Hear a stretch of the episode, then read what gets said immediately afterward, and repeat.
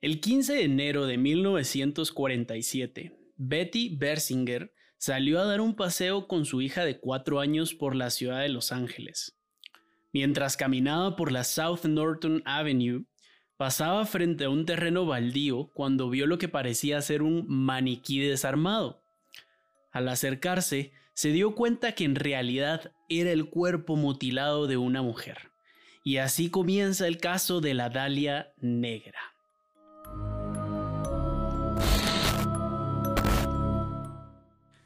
¿Qué tal amigos? Bienvenidos de nuevo a Escalofríos Podcast. Yo soy Canchi y conmigo está Wolf. Hola Wolf, ¿cómo estás?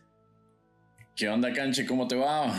Feliz de nuevamente encontrarnos por estos espacios en este nuevo episodio. Así es, así es. Hoy estamos con otro nuevo episodio de lunes serial, es decir, lunes de asesinos seriales o asesinatos sin resolver. En este caso va a ser una, un asesinato sin resolver. ¿Estás, ¿Estás listo, Wolf, para escuchar este caso? Estoy listísimo para ver con qué nos sorprendes. Buenísimo, pues primero déjame encontrar el archivo porque por aquí lo tenía yo. Dale, para mientras vamos a agradecer ahí al, a nuestros seguidores que nos han seguido, han seguido interactuando con nosotros a través de todas las redes sociales y nos han seguido mandando varias historias que ya las estamos programando también en esta nueva temporada.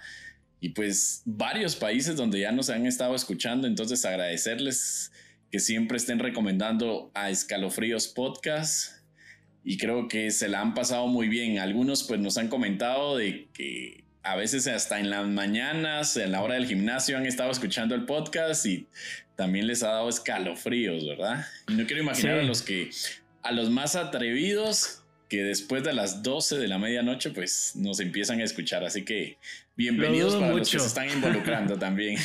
Lo dudo mucho, pero, pero tal vez hay algunos valientes. Ya he recibido varios comentarios de por qué estamos haciendo este tipo de historias, de quién nos escucha y aunque la gente no me lo crea cuando yo les respondo, existe una gran comunidad. Eh, existimos una gran comunidad que nos, nos gusta hasta cierto punto eh, sufrir con estas historias y sentir esos escalofríos en la noche, eh, cuando uno está solo y todo, porque es como que se sintiera esa adrenalina bonita que te hace pedir más historias de miedo. Y creo que eso te hace sentir vivo de nuevo. Es como que volver a sentir esos escalofríos y es porque estás con la luz y estás con aquello de lo escucho o no lo escucho. Y, y al final nos paras escuchando y aunque durmas con la luz encendida. Sí, eso sí, eso sí. Al final mucha gente me dice que no lo quiere escuchar, pero lo termina escuchando por la curiosidad eh, que les, que les eh, causa estos, estos casos. Pero bueno, eh, recordar que estamos en Facebook, en YouTube, que nos pueden encontrar como Escalofríos Podcast. Por favor, que nos recomienden a sus amigos porque a ustedes nada les cuesta y a nosotros pues nos lo apreciamos muchísimo y nos ayuda también a seguir haciendo más historias y más episodios que, que lo disfrutamos, pero también tenemos que tener un público porque si no, ¿para qué lo estamos haciendo? Entonces, compártanos con un amigo, con un amigo que nos compartan y les agradeceremos muchísimo. Entonces, el caso de hoy se titula La Dalia Negra.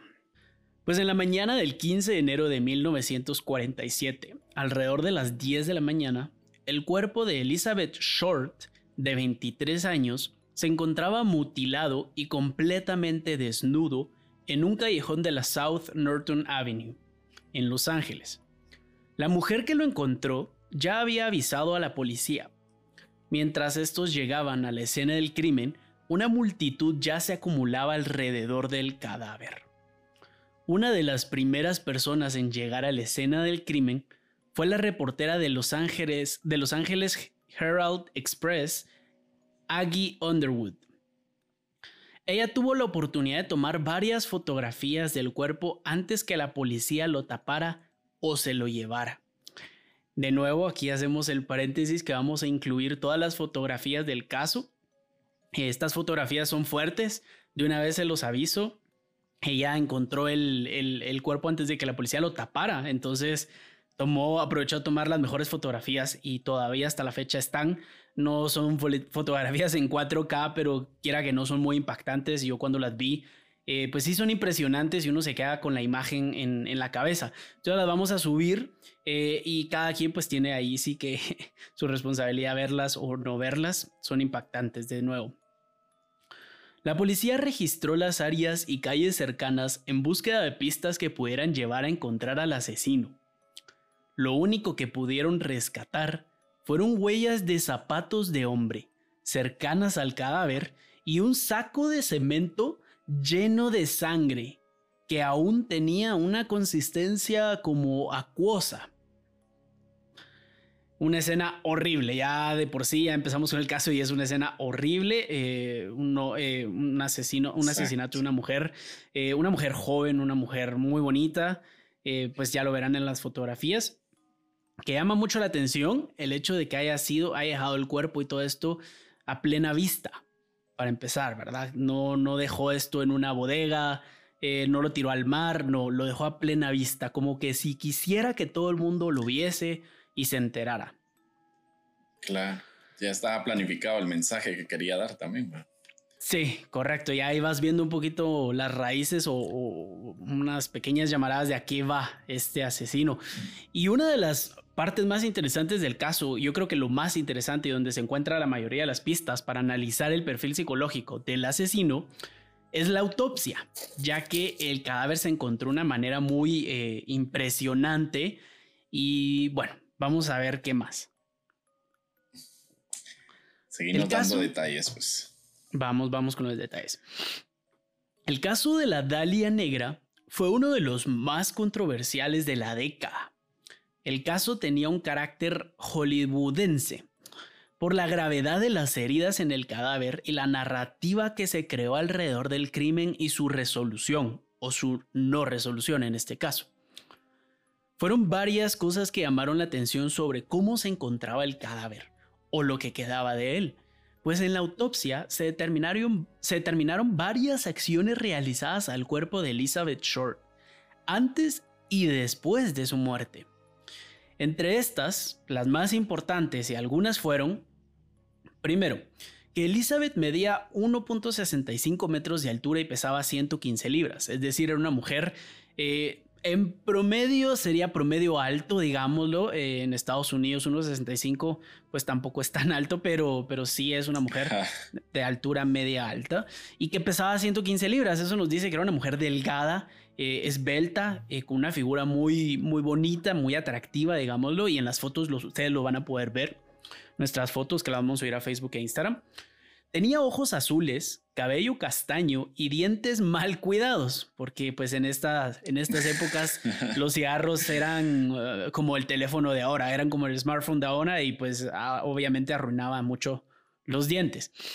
Tres, tenía marcas en las muñecas, tobillos y cuello, que sugerían que había sido atada con una soga muy gruesa hasta el punto de hacerle quemaduras. 4. Se encontraron pequeños cortes de piel y músculo en su pecho derecho, en su seno derecho, antebrazo derecho e izquierdo y en la parte baja del pecho izquierdo. Ya aquí las imágenes empiezan a poner un poquito más feas, eh, ya las van a ver en la foto, tiene ciertos cortes que no se ven del todo bien, pero sí se ve que tiene cosas en, en el cuerpo, ya que es un torso desnudo tirado. 5. 5, ¿verdad? 1, 3, 4, 5. El corte más obvio y aterrador era el de la cadera. El cuerpo había sido cortado a la mitad utilizando una técnica propia de la década llamada hemicorporectomía. Esta consistía en separar la parte inferior del cuerpo a través de la separación de las últimas eh, partes de la columna vertebral. Es un procedimiento médico que se utilizaba como último recurso en pacientes que tuviesen tumores malignos o enfermedades que requerían que se les amputaran las piernas.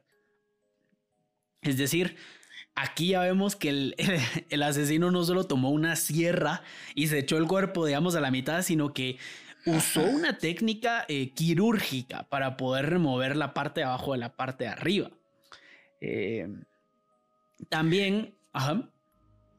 No, o sea, se me viene a la mente ahorita que pues tenía que tener conocimientos como médicos o algo para hacerlo de esa forma, Correcto, te me estás adelantando, te me estás adelantando.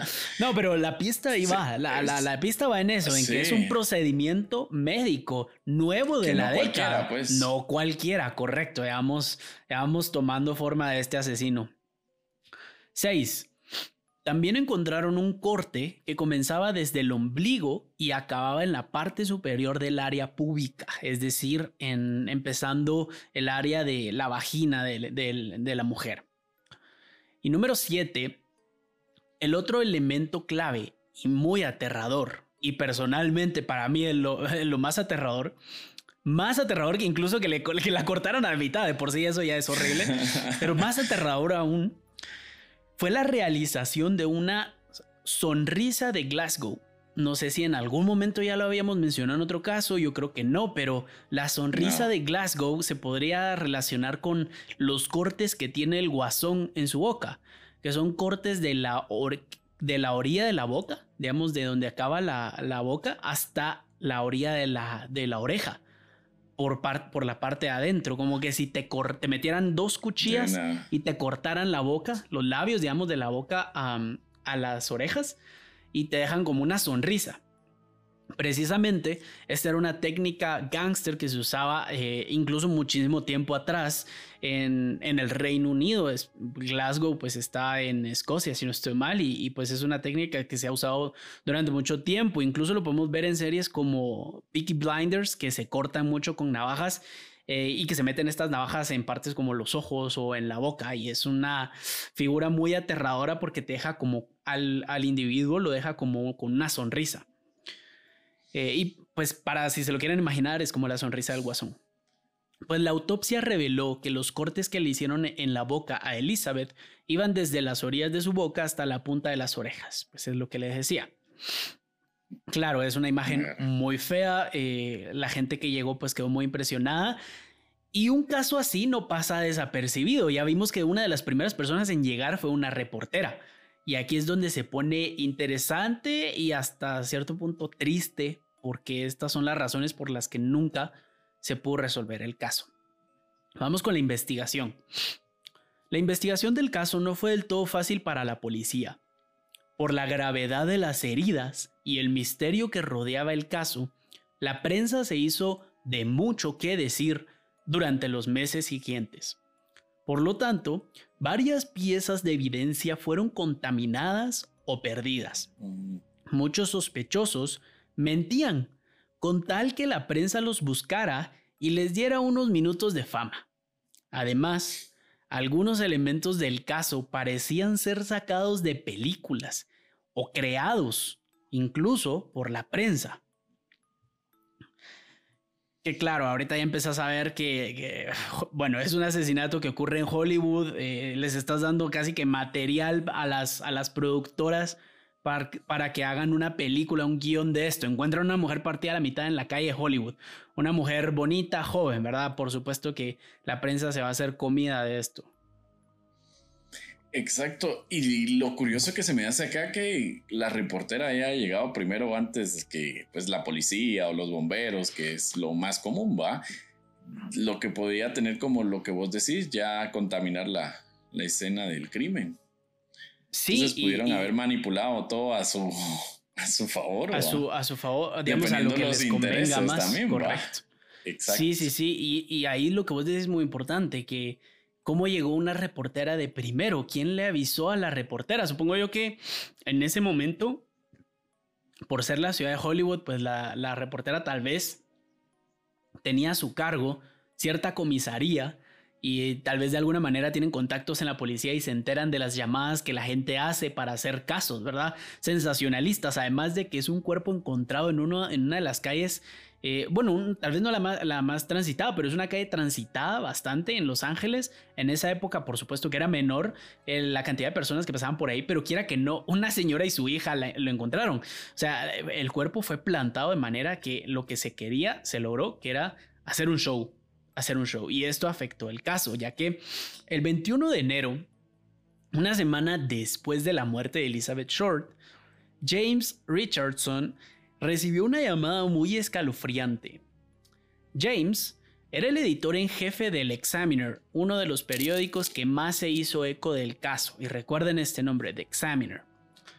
Del otro lado del teléfono, un hombre le decía, y cito lo que le decía, Felicitaciones por lo bien que están cubriendo el caso. Quiero avisarle que planeo entregarme. Solo quiero darle la oportunidad a la policía de seguirme buscando. Por el momento, pueden esperar unos souvenirs de Beth Short en unos días. End quote. Se dan cuenta, muy, muy escalofriante que el supuesto asesino haya llamado a la prensa, no a la policía, haya llamado a este periódico en específico que no era, no pertenecía, no era la agencia donde pertenecía esta reportera, era otro, y que le, le llama a la, a la, víctima, le llama Beth Short, no le llama Elizabeth, no, le dice Beth, Beth Short. Y a una persona que le decís algo así es normalmente porque la conoces o no, sos amigo o conocido. Exacto. Sí, que ya tenés como la confianza o ya pues, de una u otra forma tenés ese lazo cercano. Correcto, sí, que ya tenés la confianza, ahora ya te acostumbraste a decirle Beth. Entonces le decís Beth Short y que les va a llegar eh, unos souvenirs. Eso sí es, es aterrador. Imagínate recibir una llamada de esta naturaleza que te dicen, mira, te van a llegar unos souvenirs de un cuerpo que encontraron tirado en la calle eh, mutilado. Lo primero que me puedo pensar es las muelas. Cabal, me van a llegar sus muelas, sus dedos, qué le faltó al cadáver que me va a venir en el correo. Sí, y lo que también me llama la atención es que, o sea, al medio de comunicación, no a la policía, porque por lo regular siempre es a la policía la que tratas de despistar o vas dando los mensajes que, vas queriendo dar. Sí, sí y, en este caso, pues obviamente este tipo tenía, o, tipa, ¿verdad? O tipa, pero eh, yo creo que fue un tipo, ya veremos por qué, pero yo creo que este, este tipo de de asesinos, pues ahí, va lo que quieren, ¿verdad? Ese show que se les busque, que se les haga fama, eh, es un juego para ellos. Pero ¿por qué? ¿Por qué Elizabeth Short? ¿Por qué ella? ¿Por qué esa noche? ¿Y por qué asesinarla de esa manera? Pues vamos a ver. El 24 de enero, tres días después, un sobre Manila muy sospechoso fue interceptado por un trabajador del servicio postal estadounidense. El sobre estaba dirigido para diferentes periódicos de Los Ángeles, como Examiner, de nuevo el periódico, y otros. Dentro había un pequeño mensaje escrito con letras cortadas de diferentes revistas y periódicos. Es decir, como, como los que vemos en las películas, ¿verdad? Que cuando no quieres que reconozcan tu letra, eh, pegas un montón de letras de periódicos y de revistas haciendo el mensaje, ¿verdad? Este decía, y cito el mensaje, Aquí van pertenencias de Dalia. A seguir una carta. Aquí quiero hacer énfasis en que ya no le dice ni Elizabeth ni Beth. Le dice Dalia, como le está llamando la prensa. ¿Por qué? Lo vamos a ver dentro de poco, pero ya está siguiéndole el juego al mismo periódico que está reportando sobre el caso. Pues dentro también iban diferentes papeles de Elizabeth entre ellos su acta de nacimiento, fotografías y una pequeña libreta de contactos con el nombre Mark Hensen marcado en la portada. La, policía intentó sacar huellas dactilares del sobre y del contenido. Aunque todo el material había sido lavado con gasolina para evitar que quedaran huellas. Aún pudieron rescatar varias, estas fueron enviadas a la central del FBI, aunque de alguna manera estas se vieron comprometidas y no pudieron ser analizadas. Es decir, se perdieron en el camino o alguien abrió el sobre del camino, algo pasó que las eh, huellas ya no contaron como pruebas. Vos, pero qué cabrón, o sea, cabrón o cabrona, pues, porque hasta el momento no se sabe, para tener todos esos detalles, o sea, saber manipular todas las evidencias y entrar en ese juego. Claro, date cuenta que tenía acceso al acta de nacimiento, a fotografías y a una libreta que, que pertenecía a un tal Mark Hensen. Es decir, esta era una persona que cercana, familiar o Exacto. ¿quién más va a tener esos datos? tiene que ser alguien cercana. Cercano, perdón. Y en esa época que la tecnología, pues, o sea, todos esos documentos eran como físicos y no eran como tan, de tan fácil acceso, ¿ah?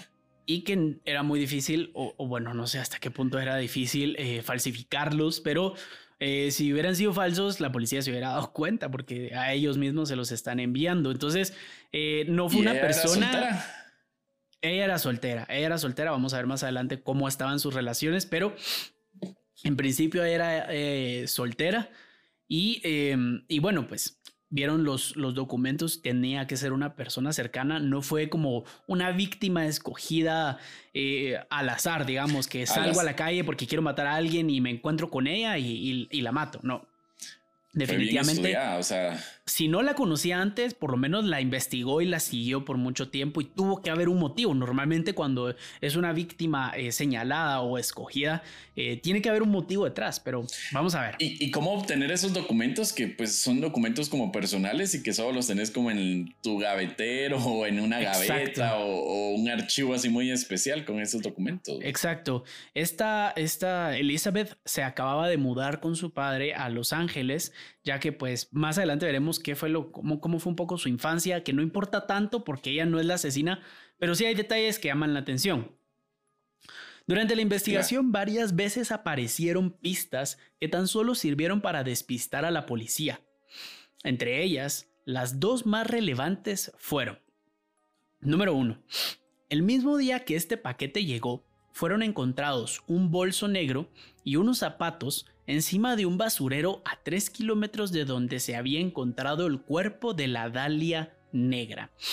Estos también habían sido lavados con gasolina, y a falta de confirmación, la sospecha general era que, le pertenecían a Elizabeth Short, ¿verdad? No encontrar zapatos y una bolsa lavados con gasolina a 3 kilómetros de donde estaba el cuerpo y que fuera una coincidencia. Exacto. Y que tenían como el mismo rasgo, digamos, de las demás evidencias. calzaba el, zapato, ya con eso ya es bastante, ¿verdad? Que le, le entraba el zapato y le quedaba re bien. Número 2. El 14 de marzo fueron encontradas prendas masculinas en la orilla de Venice Beach, unos zapatos, un boxer, un pantalón, una camisa y una carta que decía, y cito la carta, a quien corresponda. He estado esperando a que la policía me capture por el asesinato de la Dalia Negra, pero no han podido. Soy demasiado cobarde para entregarme. Así que esta es la salida fácil para mí. No pude evitarlo. Perdóname, Mary.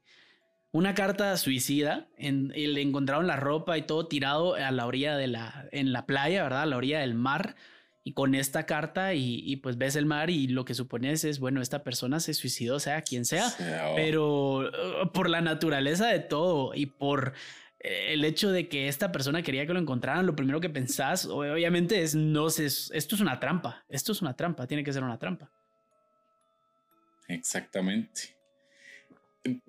Y ahorita se me ya como buscando como responsable por la ropa de hombre que vos mencionás, o sea, ya te va tirando como la pauta de, no sé, se me ocurre un novio o algo, o me imagino que algo tendría que ver ahí, Si estás considerando que esto podría ser una trampa, también el hecho de que sea ropa de hombre pudo haber sido la trampa, también pudo haber sido una mujer y en este momento la policía se enfocó en, encontrar a un hombre, por ejemplo, que yo es una de las, de las opciones que considero, uno no, no sabe, ¿verdad? Pero junto con este paquete llegaba el primer sospechoso, Mark Hansen, que era el dueño de la libreta, que algo debería de saber sobre Elizabeth.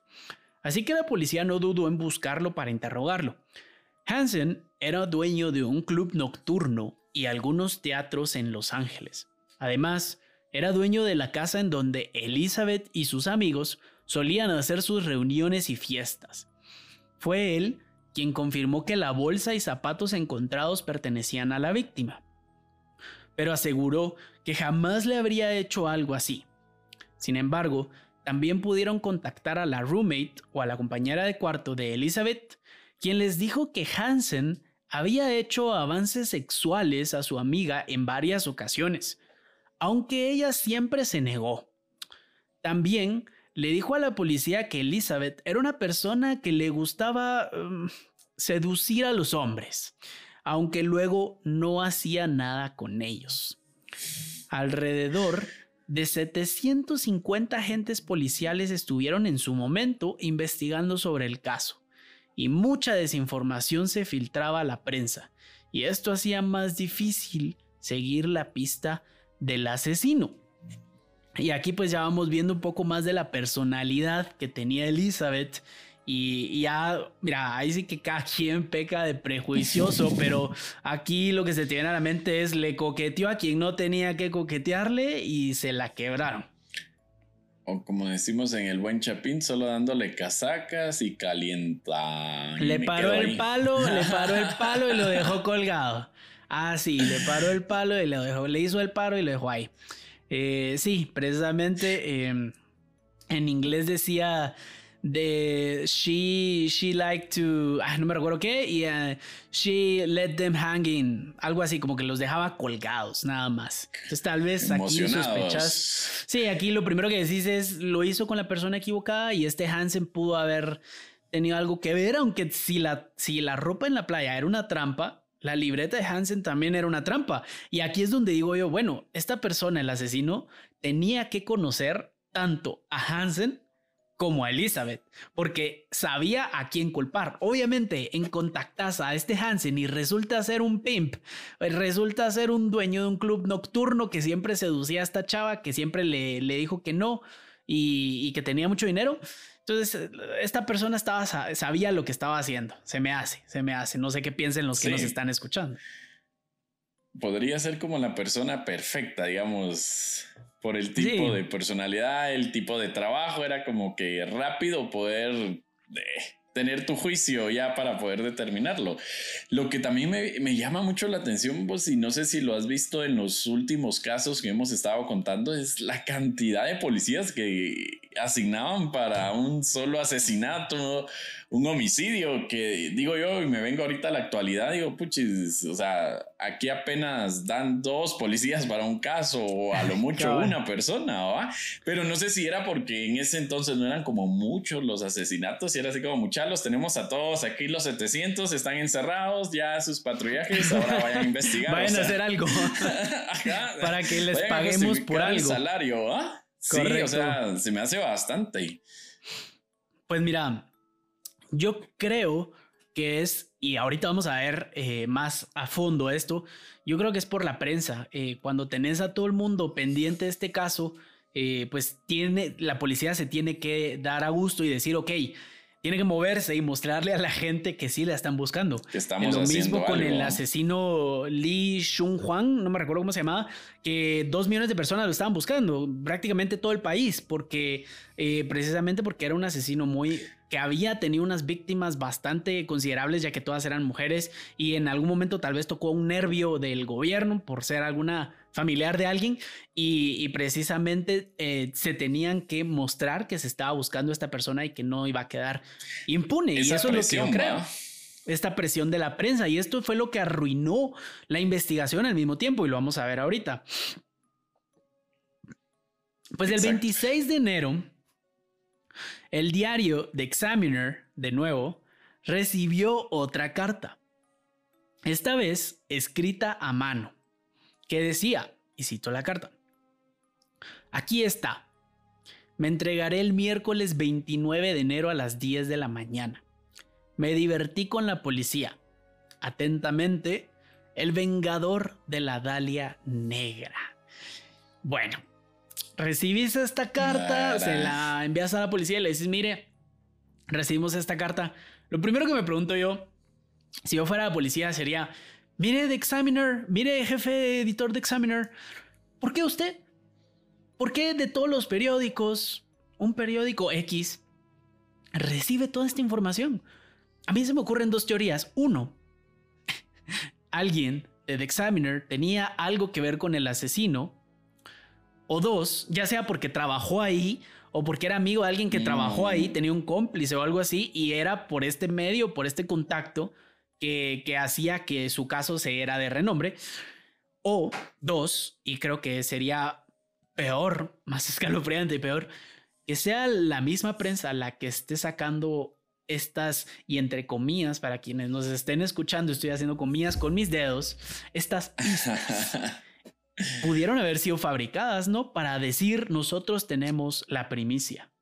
Tenemos la información y querer agarrar el poder. Y tal vez, o sea, quería tener como su auge en comparación a los demás medios de comunicación también, como agarrarte de, de ese asesinato. Correcto. Tal vez ahí sí que aprovecharon, ¿verdad? Y, eso es lo que yo creo. Personalmente yo me voy por esa.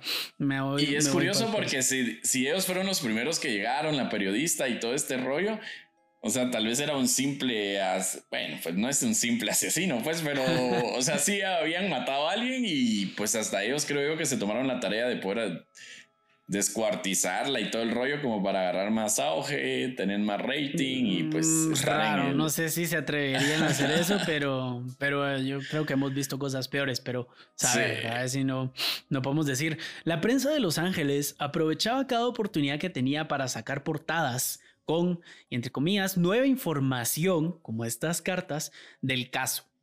Se llegaron a imprimir hasta 50 portadas de diario sobre el caso. Es decir, que incluso meses después de lo que había ocurrido, la gente seguía imprimiendo portadas, no páginas, no artículos, portadas sobre esta información. Era algo que vendía. Por supuesto que la prensa tenía incentivos e intereses para que saliera nueva información y para que la gente quisiera saber más.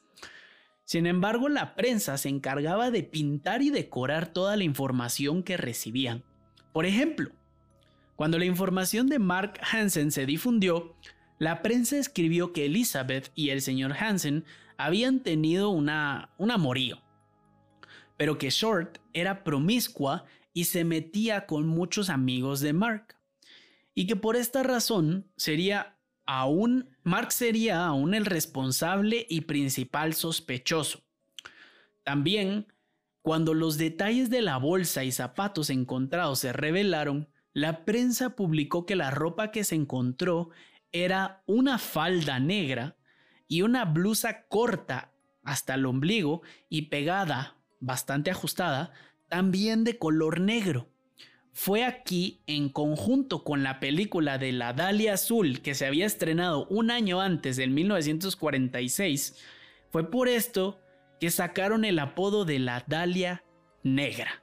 Y aquí es donde se le dio el famoso nombre a esta, a esta pobre víctima que al final se hizo más prensa de lo que realmente se avanzó en el caso hasta la fecha saber si todas estas cartas eran reales pero la prensa se inventó muchas cosas, maquilló muchas cosas y lastimosamente hasta ahí quedó.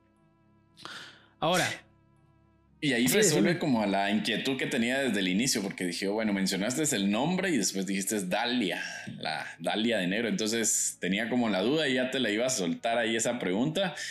Pero cabal, o sea, lo relacionaron con, con esa película, Sí, sí, sí. Había se había estrenado un año antes y pues allá las tecnologías, eh, por la tecnología, las cosas no duraban un día, digamos, de fama. Obviamente salió una película muy buena y duraba una década, tal vez, eh, como siendo súper popular.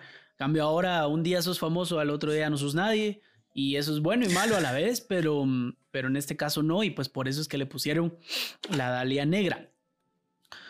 Ahora vamos a hablar sobre las confesiones que se dieron del caso.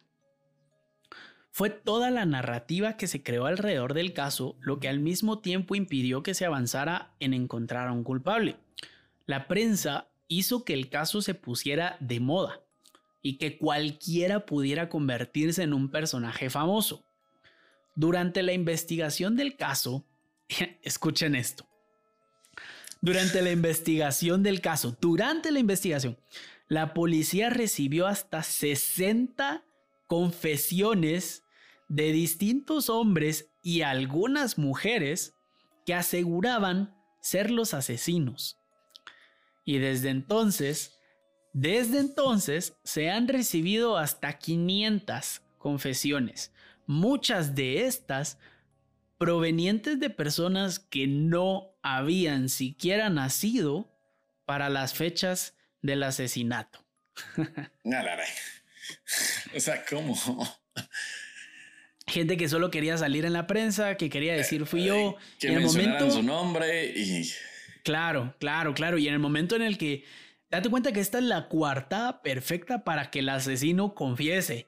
Porque si dicen, ah, bueno, ya confesaron 50, voy a ir yo y a mí también me van a decir, mire, usted no es tampoco. Y en ese momento que te dicen, no, este solo vino a decir pajas, te tachan y dicen, bueno, este ya no es el asesino. Y ya confesaste, literalmente confesaste y ya no te van a volver a buscar y te saliste con la tuya. Lastimosamente, por la prensa. Lo logré, decían. Claro. Sin embargo, se han registrado varias teorías, por supuesto, ¿verdad? La misma prensa y siempre investigadores que luego trabajan en los casos eh, generan varias teorías y sospechas bien fundamentadas a veces. Desde asesinos con el mismo sistema hasta otros con historiales de cirujanos y médicos militares. No obstante, hasta hoy, el asesinato de la Dalia Negra sigue siendo un misterio sin resolver que, al ver las fotografías del cuerpo, sigue causando escalofríos. La, verdad que sí llama mucho la atención, vos, o sea, por el tiempo, la forma, correcto, lo, lo coyuntural, o sea, muchos factores, creo yo, o sea. Al año siguiente del asesinato, digamos 1948, eh, una de las teorías era que había sido otro asesino, porque empezaron a haber indicios de que estaba surgiendo un asesino en serie que le, digamos, su marca personal era partir los cuerpos a la mitad. Eh, entonces al principio dijeron, bueno, mucha, este puede ser el mismo asesino de la Dalia Negra. Después se dieron cuenta que no, los cortes que él hacía no eran precisos de cirujano. Y aquí se vuelve a mencionar incluso que hubo otra teoría en que un asesino que había sido doctor militar durante ah, no sé qué periodo de guerra o qué sé yo, que había aprendido esta técnica, era eh, uno de los posibles sospechosos. Y en este caso se avanzó incluso a llevar a esta persona a juicio, pero al final tenía una coartada que sí pudo eh, comprobar que era cierta y pues se desestimó todo el caso que se hizo contra él. Pero eh, claro, siempre buscaban una persona que tuviera un background o por lo menos un trasfondo en por lo menos ser doctor militar, eh, más si era cirujano o algo así, pero para hacer estos cortes en la columna vertebral, saber en dónde cortar, yo creo que la verdad es que no estaba muy difícil el caso. ¿Cuántas personas conocían esta técnica? ¿Cuántas personas fueron a la escuela de medicina en, en Los Ángeles que estuvieran los... O sea, creo que aquí hubo falta de, mérito o estaba tan mal desarrollado, no sé, no sé, se me hace muy, eh, muy difícil de perder la pista y muy como que se le hizo mucha historia, la verdad, se vendió mucho, se vendió mucho a costa de la de una persona, a costa de una vida. ¿O será que la película no tuvo fama y con eso era seguir manteniéndose también la película? O sea, a lo largo del tiempo también. O sea, no sé qué tanto se haya, se haya regresado a la película de Vos, y, y, también como me quedaba en la duda de, de, o sea, en la parte esa de un poquito sabiendo más de la vida de, la, de, esta, de esta chica, o sea, la familia que dijo, si detrás pues, de, o sea. Eh, resulta que cuando era chiquita, ella tenía una hermana, una hermana, su mamá y su papá. Pero de chiquita, el papá las dejó, el papá las, abandonó. Eh, no, no, no las abandonó, lo siento. Eh, él se fue, era piloto del ejército, era piloto de avión. Entonces, un día le llegó a la señora una carta que, había, que decía que su esposo había desaparecido en combate. Eh, años después, muchos años después, cuando ella tenía 21, el papá las contactó y les dijo que era mentira, que ella las había abandonado, que simplemente las abandonó y, huyó, huyó de la casa y ah, hizo una carta falsa diciendo que él se había perdido en combate en el ejército. Eh, pues la mamá, obviamente, ella vivía, no recuerdo en qué estado, en Estados Unidos no es muy importante su infancia porque no es un asesino serial, ella, pero em, esta Elizabeth Short estaba en Los Ángeles porque estaba viviendo con su papá, acababa de mudarse con él, llevaba dos años viviendo con él y tenía a sus amigos ahí en Los Ángeles y todo. Y pues era una persona joven que vivía con su papá, como que le quiso dar una segunda oportunidad. y con él se mantenía. Vos sí, con el medio de comunicación no hubo como alguna investigación o algo así. No, en, ese entonces dudo mucho que se le considerara sospechoso a, al medio. Al final, tal vez pudieron construir o fabricar evidencias falsas. Pero lo peor que le pueden hacer creo yo que es obstrucción de justicia, obstrucción de investigación y, y es un medio, pues es un medio. La policía no tenía tanto poder no tiene tanto poder ahorita, bueno, tal vez sí ahorita en Estados Unidos, pero tal vez en ese entonces pues, la policía no tenía tanto poder como para ponerse a, pelear con, un medio, ¿verdad? Eh, solo más iba a aumentar la popularidad del medio, más iba a subir su rating, en fin, un caso que tristemente resultó sin ser, eh, resultó sin ser resuelto, valga la redundancia. Y que muy interesante, quiera que no, por el hecho de que era una persona cualquiera, era una persona X, y al final se creó una imagen alrededor de ella y alrededor de todo lo que ocurrió y hasta la fecha pues no se sabe, no se tiene sospechosos. Yo me, me, preguntas a mí, mira quién lo hizo y en lo poco que hay de la investigación yo te digo, fue la roommate. yo te digo, fue la roommate. Se me hace que fue una mujer eh, por el hecho de que dejó la ropa de hombre y que está, lo siento muy bien planeado. Y ahora, ¿cuántas mujeres cirujanas habían en ese entonces? Difícil. Difícil, ahí sí te digo yo, bueno, tenés razón, la verdad es que no lo sé, no lo sé, hasta la fecha no lo sé, pero pudo haber sido que la roommate tenía a su papá, que era cirujano, y aprendió con él, ella era enfermera tal vez, no lo decía en la investigación, pero eh, saber, porque creo que tenía que ser alguien que conociera tanto al dueño del club como a Elizabeth, y que encima tuviera un background en medicina. Eh, yo creo que con esas tres cosas, yo creo que ya puedes encontrar al culpable, no jodas. Ya puedes encontrar al culpable con esas tres cosas. Pero a ver. Pero súper interesante, vos, La verdad que sí.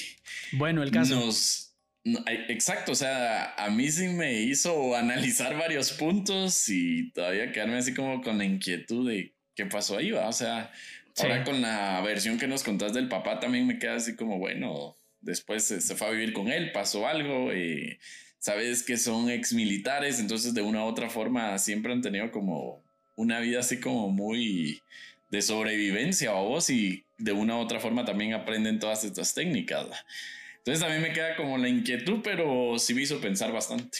Vamos a seguir investigando que, que, pueda, que pueda ser como en el caso del episodio anterior del que mencionabas del coreano, del asesino de, de Corea.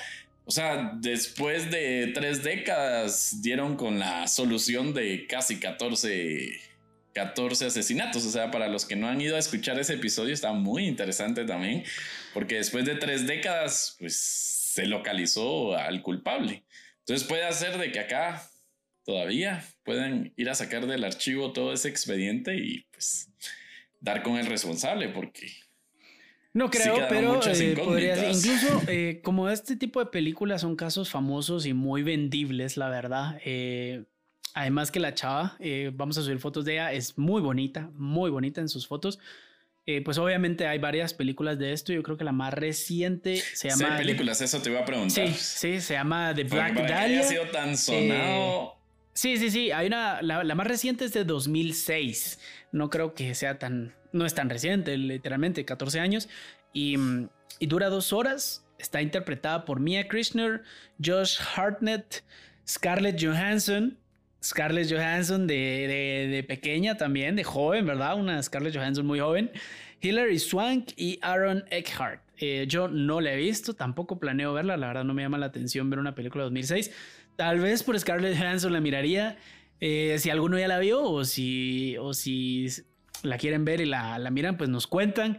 Imágenes muy fuertes también recuerden. Eh, en el póster de la película se ve como The Black Dahlia y em, la sonrisa del guasón, la sonrisa de Glasgow, se ve cortes. Vamos a subir las fotos y recuerden que están algo impactantes, así que las ven bajo su propia responsabilidad, así como el poema eh, Endemoniado. Si alguno lo recitó, por favor escríbanos y qué sucedió.